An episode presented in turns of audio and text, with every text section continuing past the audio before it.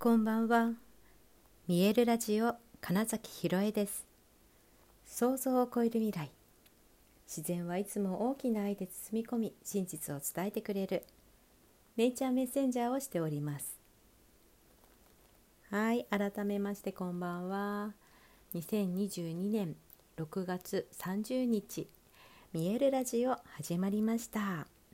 はい2022年半年が終わりましたけれども今日は、えー、私も茅の輪をくぐってきました、えー、溜池山王にある比叡神社っていうねちょっと山の上にある神社なんですけど街中にすごい大きな鳥居があってそして、まあ、すごい階段があるんですけども横にエスカレーターがついてるというね。であの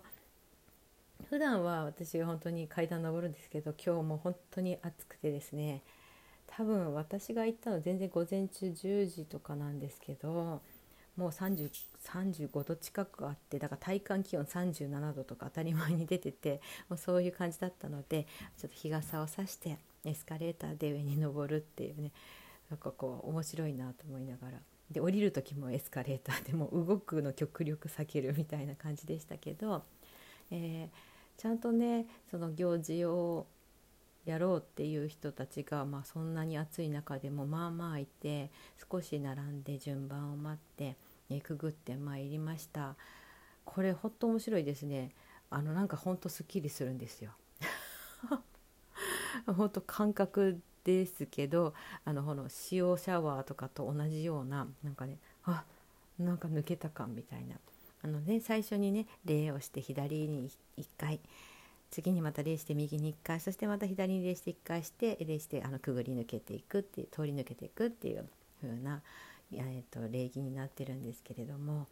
あれこれ本当だみたいな感じで、えー、すごく変わったすっきりした気持ちでお参りに参拝にね向かってで、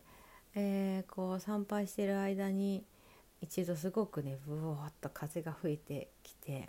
心地よく感じたのと同時に、まあ、そういう時に風が吹くとそれは何かこう神様とかそのね見えないものが、うん、応援してくれているよという、えー、印だっていうこともあったりしてあ嬉しいなって素直にねこう受け取ってはい。あの帰ってきたので今日はきっと今日はというかこのね半年ここからのまた半年っていうのが、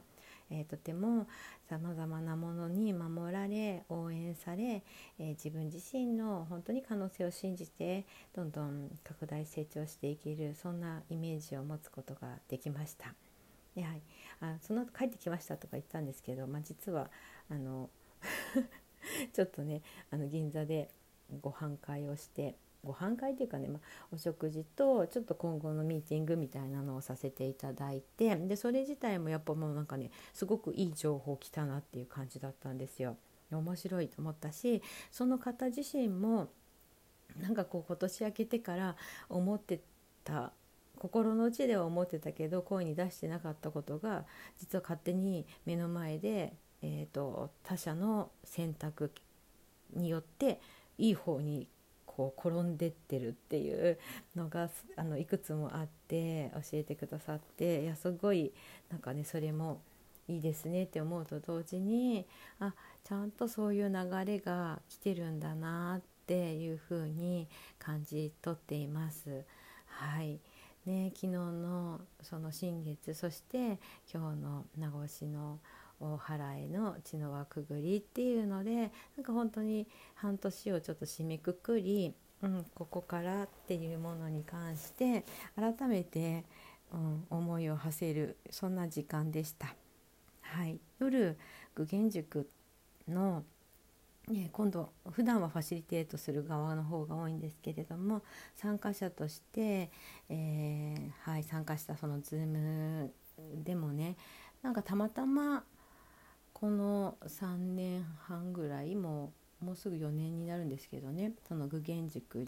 に関わっていることのこう意味というかをしみじみとこうねなぜかみんなが順番にそのなぜ続けてるんですかっていう質問に対して答えていく中であ私自身がやっぱり本当にこの3年とかですごい変化してるっていうのを、うん、めちゃくちゃ分かったんですよねアウトプットすることによって。でそれを、えー、なんだろうなそもそものきっかけをくださった方もそこに参加してたりしてでえー、その方との出会いっていうのがまた今度ね1415年前とかに遡るわけですよ。あすごいですよねだからそのご縁があるから今があるっていうのを本当に感じるので、うん、全てやっぱり、うん、後々になってえ全部意味があったんだっていうことに気づく。そう。どんなになんかネガティブなことだったり苦痛を感じたことであってもやっぱりそこから学んだこととか気づいたこととかそれのおかげで変化できたことっていうのがすごくあるなというのも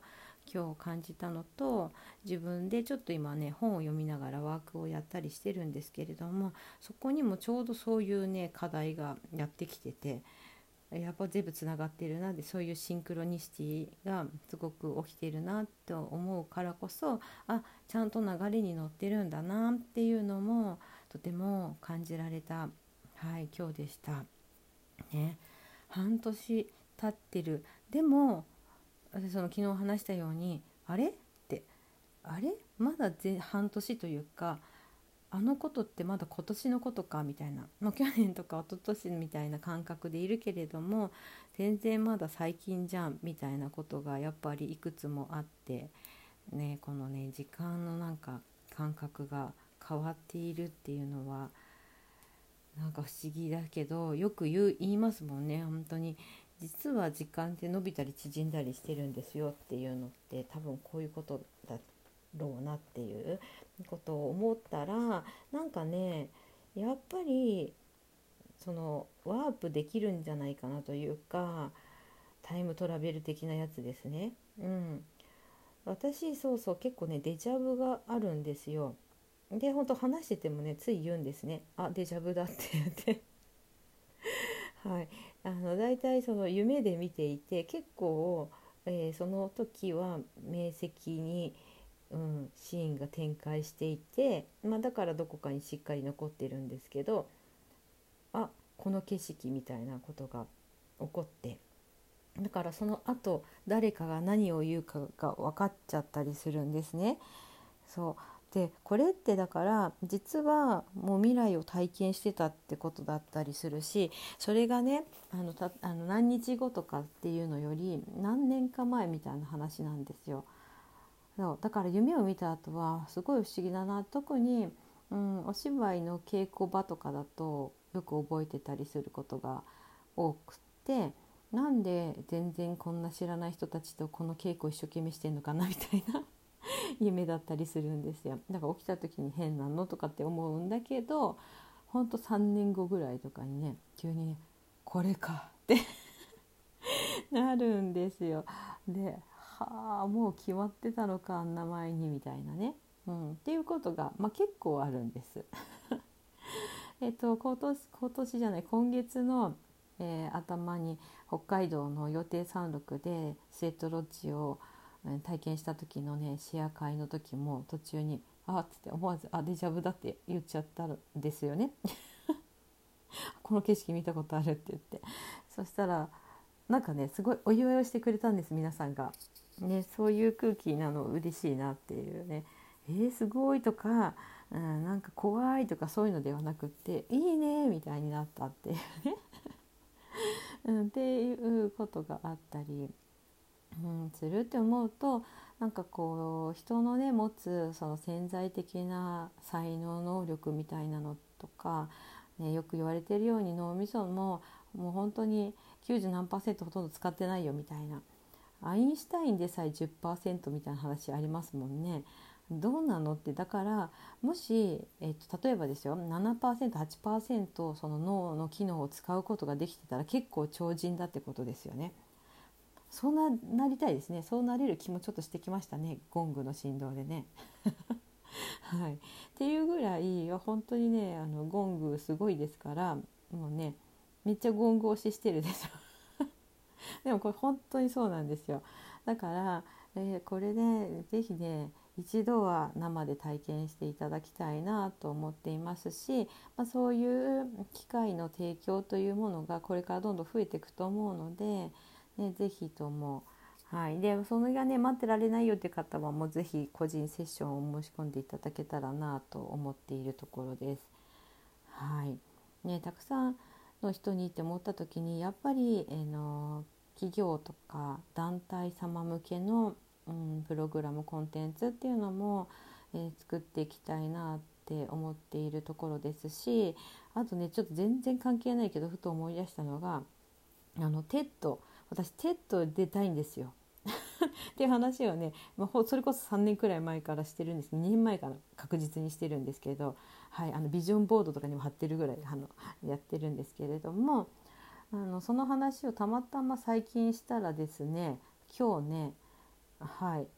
ちょっとその話がやってきてるんです実はね。それも面白いですよね。だからやっぱね言っとくと何か叶っていくみたいなのってうん。本当にあるなっていうね北海道行った時にもその話をちょっと人にねこう熱を込めて話していてで今回別のプログラムの立ち上げをしてくれている方にその話をしたら「もう出れるじゃん」とか言われてたら、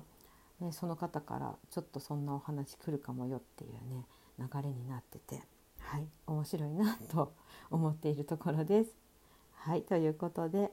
本日もご視聴くださりありがとうございました。